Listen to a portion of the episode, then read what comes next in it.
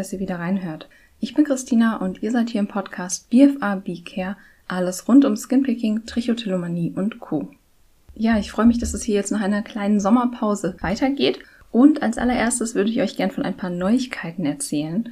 Und zwar ist letzte Woche, also in der ersten Juliwoche 2022, das erste Buch zum Thema Skinpicking erschienen, bei dem ich beteiligt war. Und das Buch heißt Frieden mit meiner Haut – Wege, Skinpicking zu überwinden. Und die Herausgeberin und natürlich auch Autorin des Buches ist Ingrid Bäumer. Das ist die Gründerin, also der ersten Selbsthilfegruppe für Skinpicking, nämlich derer in Köln und eben auch heute noch die Leiterin der Selbsthilfegruppe in Köln.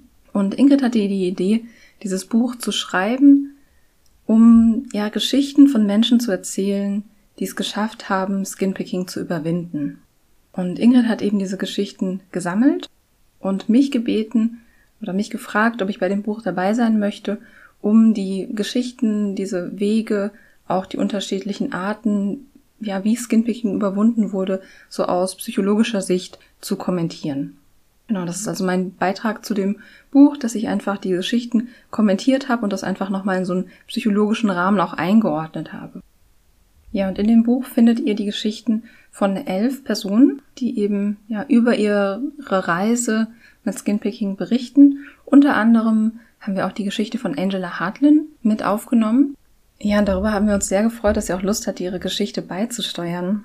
Denn Angela hat ja sehr viel dazu beigetragen, dass Skinpicking in den letzten 10, 15 Jahren so viel mehr Aufmerksamkeit bekommen hat als zuvor. Also es ist natürlich immer noch nicht genug Aufmerksamkeit, aber sie hat wirklich extrem viel damit getan und hat das vor allem in den USA und in Kanada erstmals öffentlich zum Thema gemacht.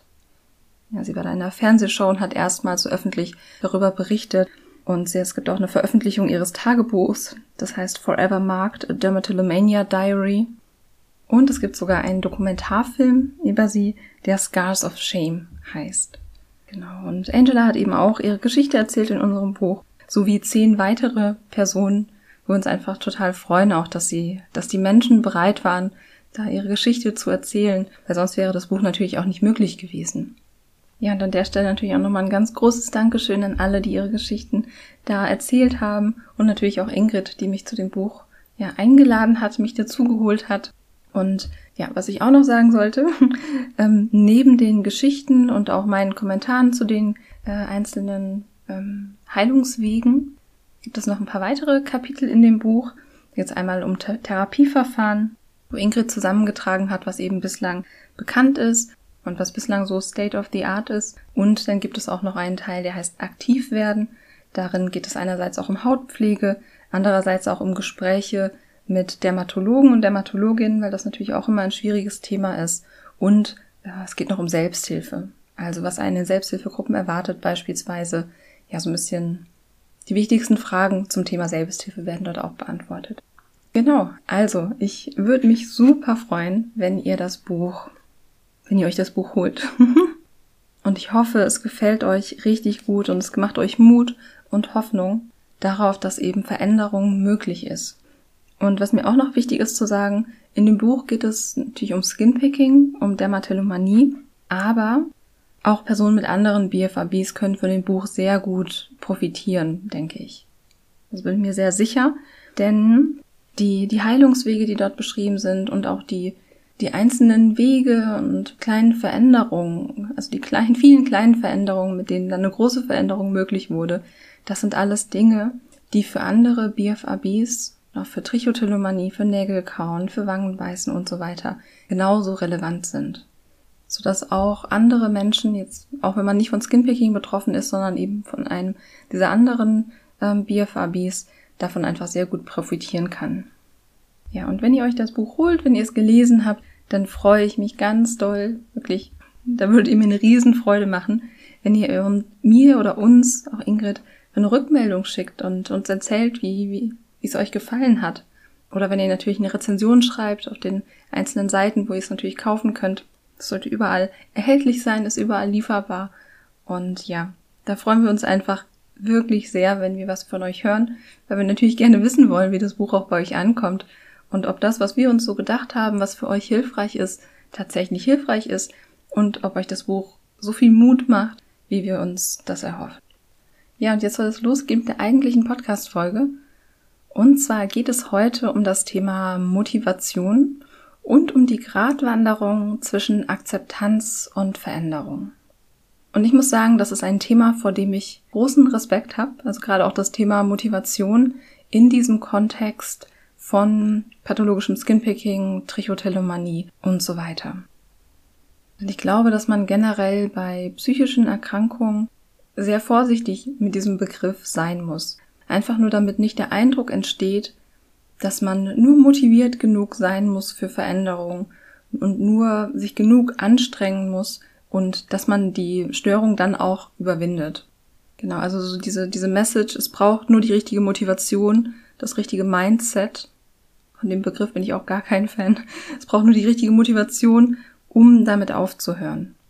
Genau die Message soll hier eben nicht rüberkommen. Und das sage ich einfach direkt vorab schon mal, dass mir das ganz wichtig ist. Und äh, das ist auch, auch deswegen hier über dieses Thema zu sprechen einfach oder generell über das Thema Motivation zur Veränderung bei psychischen Erkrankungen zu sprechen, einfach eine Gratwanderung ist. Genau, weil das somit das Wichtigste ist, was ich, äh, was so auch über der Folge stehen soll, ähm, dachte ich, ich sage euch das gleich am Anfang. Genau, vielleicht erstmal die Frage, was ist Motivation? Also Motivation kommt vom lateinischen Wort movere oder movere und bedeutet bewegen. Und Motivation hat immer was damit zu tun, dass wir uns Ziele setzen und uns dorthin bewegen. Und das Ziel bei BFRBs, also Body Focused Repetitive Behaviors, körperbezogene Verhaltensweisen, also Skinpicking, Haare ausreißen, Nägel kauen, Wangen beißen und so weiter. Dort ist das Ziel eben üblicherweise, die Verhaltensweisen zu reduzieren und damit aufzuhören. Das ist das Ziel, auf das man sich als betroffene Person hinbewegen möchte. Und gleichzeitig gibt es eben ein großes Problem mit diesem Ziel beziehungsweise mit dem Weg dorthin, weil es eben nicht so einfach ist, damit aufzuhören. Sonst wäre die ganze Sache eben gar kein Problem. Wenn man damit aufhören könnte, wenn man es will, wäre es kein Problem. Und die Schwierigkeit daran ist jetzt, dass das Verhalten, und das habe ich auch in vielen anderen Podcast-Folgen schon gesagt, dass das Verhalten ja kurzfristig auch positive Konsequenzen hat. Ja, es kann beruhigen, es kann entspannend sein, es kann einen beschäftigen und hat in der Situation, zum Beispiel wenn man sehr angespannt ist und dann seine Haut bearbeitet, Haare reißt oder Nägel kaut, hat das einfach eine beruhigende Wirkung. Ja, das, das Verhalten hat gewisse Funktionen. Und wenn es nicht auch positive Konsequenzen hätte, zumindest kurzfristig, würde man das Ganze überhaupt gar nicht machen. Ja, weil der Organismus, der Körper ist schlau. Wenn es keine Funktion hätte und eben nicht in gewisser Weise eben auch positive Auswirkungen, würde man das Verhalten gar nicht so häufig machen, dass man sich so sehr daran gewöhnt auch. Ja, das ist das Gemeine an diesen Verhaltensweisen, dass sie kurzfristig auch positive Wirkungen und Funktionen eben haben und aber langfristig ja viele negative Konsequenzen und das Leben beeinträchtigen und emotional belasten. Ja, vermutlich muss ich zu den negativen, oder langfristig negativen Konsequenzen nicht allzu viel sagen. Also von Scham, Schuldgefühle, sozialer Rückzug, dann die, die physiologischen Konsequenzen, also die bei Skinpicking, die Wunden und Narben, der Haarverlust und so weiter. All das natürlich langfristig negative Konsequenzen, die das Leben auch massiv beeinträchtigen können. Und diese Konsequenzen stehen eben im Konflikt mit diesen kurzfristig positiven Konsequenzen, die das Verhalten in der Situation, wenn man zum Beispiel sehr angespannt ist und dann dadurch ein Stück weit sich regulieren kann, ja, im Kontrast stehen. Ja, und jetzt gibt es natürlich zwei große wichtige Punkte, die es einem auch sehr erschweren oder die die Motivation sehr herausfordern, da am Ball zu bleiben bei diesem Thema oder wirklich eine Veränderung herbeizuführen. Und das ist eben einmal dass, dass dieses Verhalten eben positive Konsequenzen hat. Das macht es schwierig. Das macht es schwer. Wenn Verhalten sich gut anfühlt auch und in einer gewissen Weise befriedigend ist, dann ist das was, was wir üblicherweise wiederholen, weil wir dafür belohnt werden in einer gewissen Art. Und wenn wir ein Verhalten immer häufiger zeigen, weil es sich irgendwie gut anfühlt, dann automatisiert sich das natürlich, es ja, wird im Alltag verankert, das wird zu einer Gewohnheit. Und das ist eben das zweite Gemeine an der Situation, dass die Verhaltensweisen dann so automatisiert sind, dass sie einfach schwer zu kontrollieren sind. Und beides macht es eben auch schwer, da ja motiviert dabei zu bleiben, dieses Verhalten zu verändern und sich immer wieder aufzuraffen, weil es eben einerseits so automatisiert ist, dass es einfach wirklich, ja, Geduld braucht und schwer ist, daran was zu verändern. Und andererseits natürlich so eine gewisse Ambivalenz, dass, dass man was aufgeben müsste, was sich auch irgendwie gut anfühlt und was, wie gesagt, auch eine gewisse Funktion hat, so für die Spannungsregulation beispielsweise. Und das ist auch, es ist auch deutlich mehr als einfach dieses, hm, ich müsste jetzt was aufgeben, was sich gut anfühlt, sondern diese Verhaltensweisen erfüllen Funktionen, die für den Körper extrem wichtig sind. Und auch nicht nur für den Körper, sondern natürlich für den gesamten Organismus. Emotionen und Spannungen zu regulieren. Das ist was, wofür jeder Mensch bestimmte Mechanismen, Techniken und Strategien braucht. Jeder muss seine, seine Anspannung irgendwie regulieren können. Und das ist eben was Überlebenswichtiges. Eine ganz wichtige Funktion. So dass es was ist, was man dem Körper nicht einfach wegnehmen kann, sondern wo man andere Wege auffinden muss, damit umzugehen. Und gerade weil das eben so ein fundamentaler ja, Mechanismus dann auch im Alltag geworden ist, ist es so schwierig, das auch zu verändern. Und deswegen ist es auch so schwierig, auch da, ich sage jetzt mal, motiviert am Ball zu bleiben und das immer wieder zu versuchen. Also einerseits, weil es eben sich so sehr automatisiert hat, dass es schwer ist, da so dazwischen zu kommen, sage ich jetzt mal. Und andererseits, weil es eben so wichtige Funktionen erfüllt. Ja, das ist eine große Herausforderung für die Motivation, da auch was zu verändern. Aber dass es schwierig ist, bedeutet nicht, dass es nicht möglich ist. Aber um etwas zu verändern, ist es eben wichtig, einen gewissen Antrieb zu haben, auch eine Veränderung herbeizuführen. Und generell ist es ja häufig so bei Gesundheitsthemen, ja, bei uns allen. Wir alle haben bestimmte Gesundheitsthemen, vielleicht irgendwas im Körper, wo das ein oder andere zwickt, wo wir denken, da müsste ich unbedingt mal hinschauen, da müsste ich mich unbedingt mal drum kümmern. Und wir tun uns da häufig schwer, der Sache wirklich die Aufmerksamkeit zu schenken, die sie eigentlich verdient hätte. Weil unsere Gesundheit einfach das Wichtigste ist, was wir haben. Und uns geht da oft einfach die im Alltag auch die Aufmerksamkeit ein Stück weit verloren oder irgendwann haben wir so eine leicht resignierte Haltung vielleicht auch, ach, so ändert sich ja eh nichts dran, okay, müsste ich mal nachgucken, aber ob das wirklich was bringt.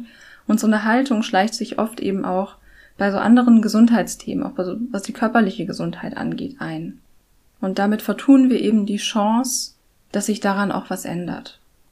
Und auch wenn man viele Jahre schon unter BFABs leidet, kann sich sowas einstellen. So eine Haltung von, da ändert sich doch sowieso nichts. Und dann ist es eben wichtig, da einfach mal genauer hinzuschauen, da ein bisschen mehr Aufmerksamkeit reinzubringen. Und also wenn du jetzt gerade diesen Podcast hörst, dann machst du das ja gerade schon. Du schenkst dem Thema ein Stück weit Aufmerksamkeit. Oder sogar eigentlich ein großes Stück, wenn du hier gerade zuhörst. Eine klassische Übung aus der kognitiven Verhaltenstherapie ist, dass man sich einfach nochmal genau die Konsequenzen, die kurzfristigen und langfristigen Konsequenzen, ja, des Verhaltens, was man loswerden möchte, versus einer Veränderung anschaut. Und das heißt, dass man sich eben eine, wie so eine Vier-Felder-Tafel macht und zwar einmal dafür, wenn alles bleibt, wie es ist.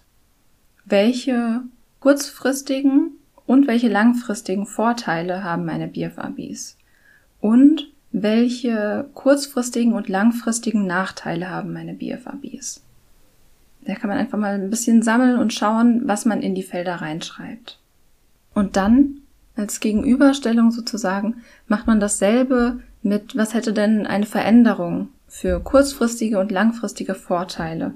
Und was hätte so eine Veränderung, also die BFABs zu reduzieren, vielleicht für ja kurzfristige und langfristige Nachteile? Und da gibt es jetzt natürlich ein paar Felder, die man leichter füllen kann und ein paar Felder, wo man denkt, hm, was müsste da jetzt eigentlich rein? Weiß ich nicht, was das vielleicht auch für Nachteile haben könnte, wenn sich das verändert. Und das kannst du einfach mal für dich machen, um wirklich mal so einen Eindruck davon zu bekommen, hm, was steht der Veränderung vielleicht auch im Weg? Welche Nachteile hat eine Veränderung vielleicht auch? Ja, zum Beispiel, dass es schwierig ist, dass ich dann vielleicht andere Mechanismen brauche, um mich zu regulieren. Und wenn du dir die Nachteile anschaust, also die Nachteile von einer Veränderung, dann kannst du eben identifizieren, welche Stolpersteine da vielleicht auch im Weg liegen. Und gleichzeitig siehst du Stolpersteine auch, wenn du dir anschaust, welche Vorteile das jetzige Verhalten hat.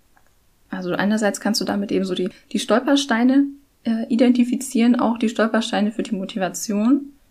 Und andererseits hast du da in diesen Tabellen natürlich auch die Gründe dafür, warum du eine Veränderung möchtest.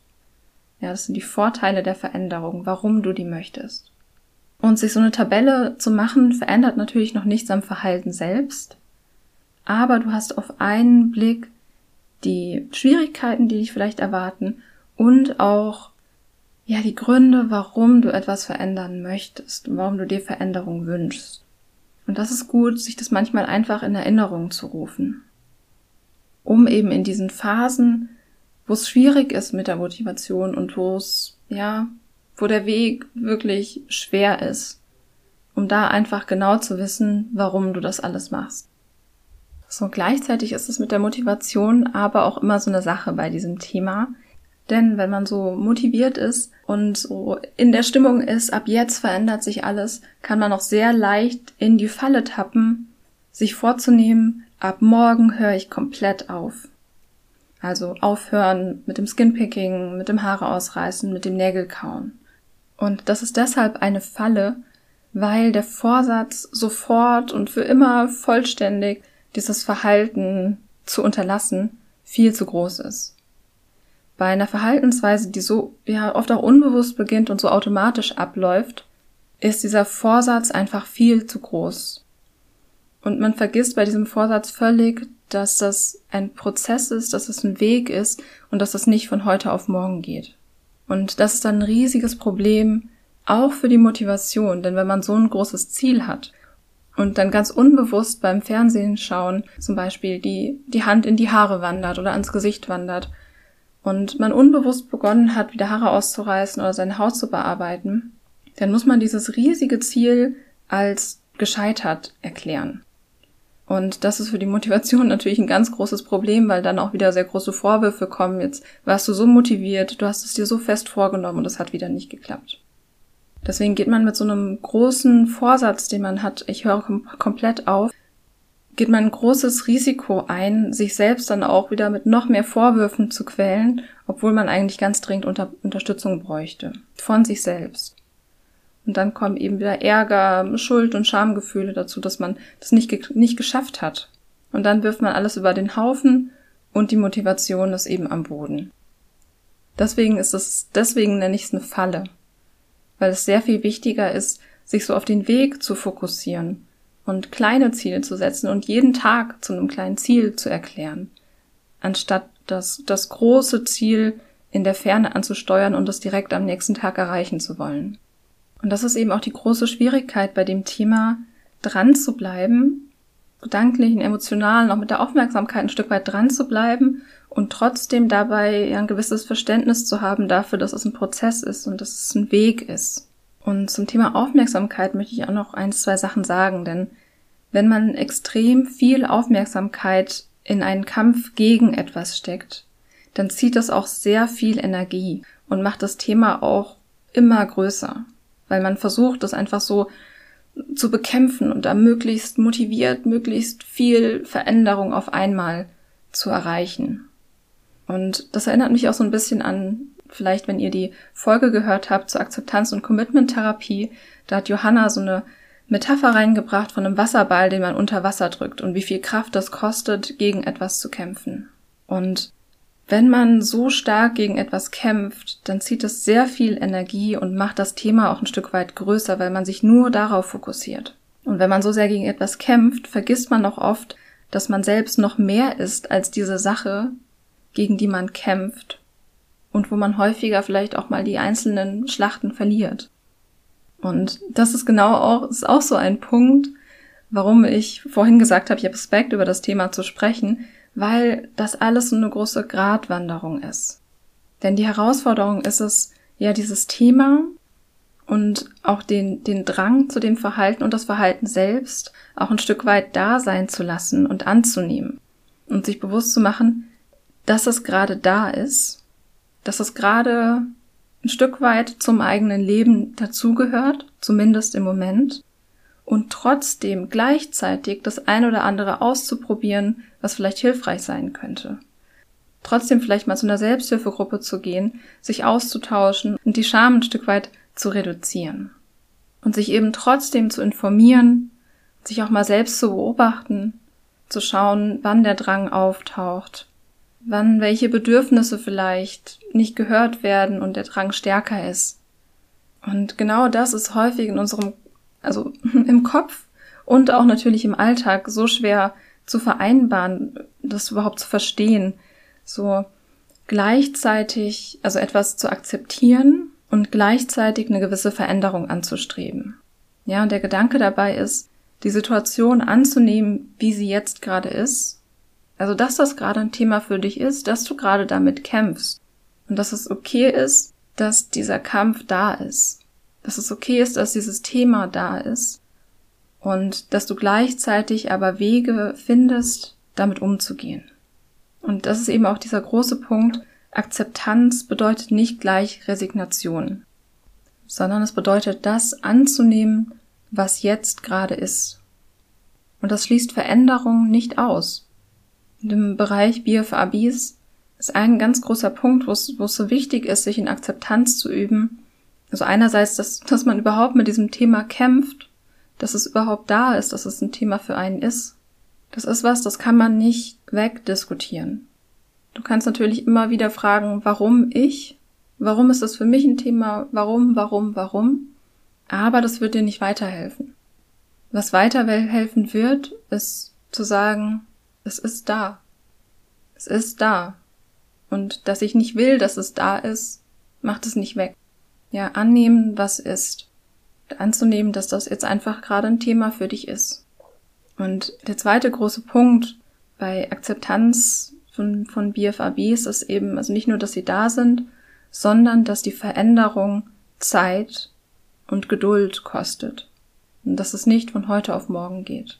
Und genau das anzunehmen, kann auch, ja, dir den, den Druck nehmen, dass du es von heute auf morgen schaffen musst. Es ist okay, wenn das Zeit braucht. Auch wenn man natürlich immer gern alles sofort hätte, was man sich wünscht und gerade bei so einem Thema auch. Aber ja, ganz, ganz wichtiger Schritt und auch ein Appell jetzt von meiner Seite, da einfach mal, ja, sich immer wieder dran zu erinnern, dass es ein Weg ist. Ja, und das mehr und mehr anzunehmen. Denn das ist eben auch ein, ja, ein wichtiger Baustein, um einfach mehr Verständnis mit sich selbst zu haben.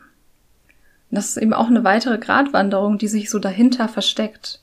Denn mit Motivation und motiviert irgendwo am Ball bleiben, damit verbinden wir immer so eine gewisse Strenge uns selbst gegenüber ja, eine Härte uns selbst gegenüber. Ich bleib da dran, ich bin diszipliniert und so weiter. Und gleichzeitig ist eben Akzeptanz aber dieser wichtige Punkt von, hey, das braucht Geduld. Und das braucht auch Selbstmitgefühl, also so eine gewisse, ja, weiche Haltung, eine sanfte Haltung sich selbst gegenüber. Und ich finde das ganz spannend, dass das eben auch hinter dieser Gratwanderung zwischen Akzeptanz und Veränderung auch so eine Gratwanderung zwischen Selbstmitgefühl und Motivation zur Veränderung steht. Und ich finde das wirklich nicht leicht, das einfach so im Kopf alles zu vereinbaren und gleichzeitig die unterschiedlichen Aspekte anzuschauen. Aber ich, ich hoffe, dass es in der Folge jetzt ein kleines bisschen ja klar geworden ist, was ich damit meine. Und wenn ich es einfach nochmal so zusammenfasse, dann komme ich eigentlich so auf drei, drei wichtige Punkte. Der erste Punkt, womit ich angefangen hatte, war auch diese Übung, ist, dass man sich bewusst macht, warum eine Veränderung für einen selbst wichtig ist. Ja, und dass man da so eine gewisse Aufmerksamkeit hinschickt, dass man sich die Stolpersteine anschaut und einfach so im Blick hat, warum ist mir das wichtig? Und dann gleichzeitig eben aber auch, ja, eine gewisse Geduld für den Weg aufzubringen. Ja, dran zu bleiben, indem man sich klare Ziele setzt und indem die Ziele klein sind. Denn durch, dadurch, dass die Ziele klein sind, ist es eben auch möglich, einfacher dran zu bleiben. Weil man seiner Motivation eben nicht so einen großen Dämpfer verpasst, indem man so ein ganz großes Ziel, was einfach viel zu groß war, äh, nicht erreicht und dann sagt, jetzt hast du es schon wieder nicht geschafft. Sondern eben kleine Ziele. Und mit Ziele meine ich nicht unbedingt ich bearbeite meine Haut jetzt eins, zwei, drei, fünf Tage, was auch immer nicht. Oder Haare ausreißen oder Nägel kauen oder Wangen beißen. Sondern, also es kann natürlich auch ein Ziel sein, am besten so ein Tagesziel. Heute versuche ich das mal weniger zu machen oder ähm, heute mache ich das gar nicht. Das kann schon ein Ziel sein, aber da wirklich so ganz genau auf den Zeitrahmen achten. Aber ein Ziel kann auch sein, hey, heute, also wenn mir das heute passiert, versuche ich mir danach keine Vorwürfe zu machen. Oder ein Ziel kann sein, in die Selbsthilfegruppe zu gehen, sich mal bei einer Selbsthilfegruppe zu melden. Oder ein Ziel kann sein, sich zu informieren oder sich mit anderen auszutauschen.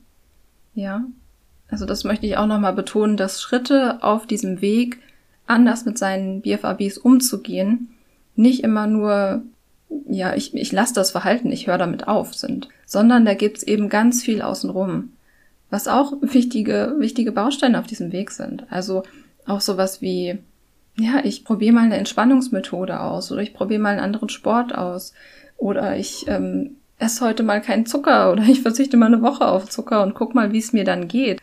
Also alles, was dir in irgendeiner Weise gut tut oder wo du dich so verändern möchtest, dass du insgesamt ja, dass es dir insgesamt besser geht, dass du stabiler bist, wo du was für deinen Körper oder dich tust. Das können auch Ziele sein, auf diesem Weg besser mit deinen BFABs umzugehen.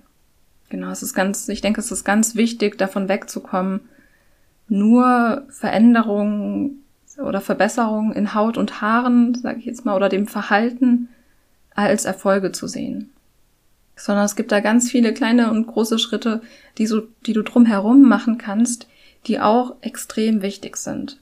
Weil, und das kann ich nicht oft genug sagen, diese Verhaltensweisen treten nicht isoliert auf, sondern die haben was mit deinem ganzen Leben zu tun, mit deiner gesamten Gesundheit zu tun. Und überall, wo du mit einer kleinen Sache oder mit einer kleinen oder größeren Sache dafür sorgen kannst, dass es dir insgesamt besser geht, auch damit verbesserst du deine BFABs ein Stück weit. Auch damit hast du in dem Bereich auch einen wichtigen Schritt getan. Also der zweite Schritt wäre eben trotzdem, also erster Schritt, äh, aufmerksam zu sein, Aufmerksamkeit hinzuschicken, sich bewusst für eine Veränderung auch zu entscheiden. Und der zweite Schritt eben gleichzeitig Geduld mit dem Weg zu haben, sich bewusst zu machen, dass es ein Weg ist und eben auch kleinere Ziele zu setzen. Und der dritte Punkt eben ja, was auch mit der Geduld ein Stück weit schon zu tun hat, sich in Akzeptanz zu üben und sich bewusst zu machen und an, versuchen, versuchen anzunehmen, dass das Thema jetzt gerade da ist und zum eigenen Leben dazugehört. Und versuchen anzunehmen, dass dieser Drang zu dem Verhalten eben manchmal da ist. Und auch wenn dieser Drang da ist, dass man trotzdem unterschiedliche Möglichkeiten hat, mit diesem Drang, mit dem Verhalten und mit sich selbst umzugehen. Ja, auch gerade das, wie man mit sich umgeht, nachdem das Verhalten passiert ist, nachdem man die Haut bearbeitet hat, Haare gerissen hat. Auch das macht einen ganz wichtigen Unterschied. Und da würde ich dir auch einfach nochmal die, ähm, die Folge hier im Podcast zum Thema Selbstmitgefühl ans Herz legen. Das ist die Folge 13, warum Selbstmitgefühl eben für, ja, im Umgang mit BFABs so wichtig ist. Ja, also auch daran zu arbeiten und zu versuchen, jeden Tag ein kleines bisschen liebevoller mit sich selbst umzugehen. Auch das ist was, was auf dem Weg mit seinen BFABs ganz wichtig ist. Ja, und wenn ich mir so selbst zuhöre, ich muss immer wieder ein bisschen über mich lachen und bin auch ein bisschen genervt davon, dass ich so oft das Wort wichtig, Weg und Schritte, also die Wörter wichtig, Weg, Schritte verwende. Aber Genau das, das, genau das sind die Punkte, die zählen. Dass es eben ein Weg ist, auf dem es viele wichtige Schritte gibt. Und ich suche manchmal schon andere Wörter dafür, aber genau das ist es, worum es geht, dass es eben ein Prozess ist, für den es Geduld braucht. Und wenn man es schafft, mehr Geduld mit sich selbst zu haben, hat man mehr Kraft auf diesem Weg, als wenn man sich selbst mit Vorwürfen begegnet und streng zu sich selbst ist.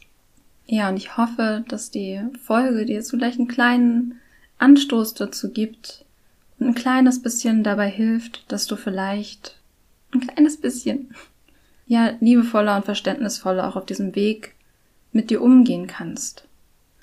Und dass du aber trotzdem jetzt auch ein bisschen was mitgenommen hast, was, was wichtig ist, um, ja, Motivation auch für diese Veränderung mitzunehmen. Und ja, es ist kein leichter Weg. Es ist auch in Ordnung, wenn du das anerkennst und das würdigst, dass es nicht leicht ist. Aber das heißt nicht, dass keine Veränderung möglich ist. Ja, und so, so schließt sich auch quasi der Kreis zum Anfang der Podcast-Folge, wo ich euch das Buch vorgestellt habe. Denn auch die Geschichten in diesem Buch zeigen ganz deutlich, dass es möglich ist, auch Skinpicking hinter sich zu lassen und auch andere BFABs hinter sich zu lassen. Ja, es ist möglich. Es ist möglich, diese Verhaltensweisen zu reduzieren. Es ist möglich, sie ganz zu überwinden. Es ist möglich, dass sie vielleicht noch ein kleines bisschen da sind, dass man aber seinen Frieden damit gemacht hat und nicht mehr so sehr darunter leidet. Ja, es ist, es Veränderung ist möglich. Auch wenn sich's gerade auch durch dieses, durch diese Automatismen und dadurch, dass es so im Alltag eingebaut ist, sich anders anfühlt. Ja, also das möchte ich euch einfach auch zum Schluss hier mit auf den Weg geben, dass es eben Hoffnung gibt.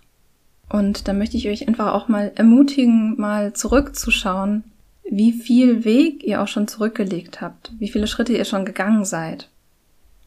Denn oft sieht man auch nur so sein großes Ziel vor Augen und vergisst manchmal auch zurückzublicken, wie viel man eigentlich schon geschafft hat.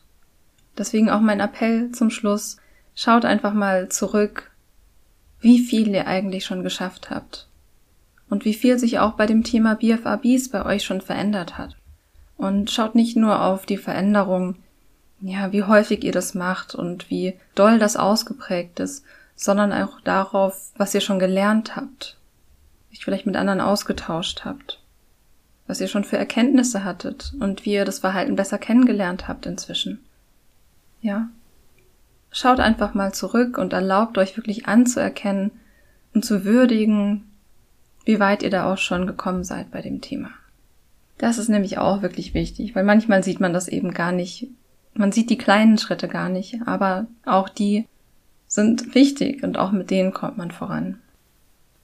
Genau. So. Das war's mit der Folge. Ich hoffe, ihr konntet ganz viel für euch mitnehmen und dass es ja da auch die ein oder anderen Impulse und Anstöße dabei waren, die euch jetzt im Alltag begleiten und euch zur Seite stehen. Und ja, Ihr wisst, ich freue mich immer ganz, ganz doll über Rezensionen auf iTunes oder auch Sternebewertungen auf Spotify und freue mich immer von euch zu hören. Lasst gerne mal hören, wie euch die Folge gefallen hat, was ihr daraus mitgenommen habt. Und ja, bis zum nächsten Mal, ihr Lieben. Ich wünsche euch alles Liebe.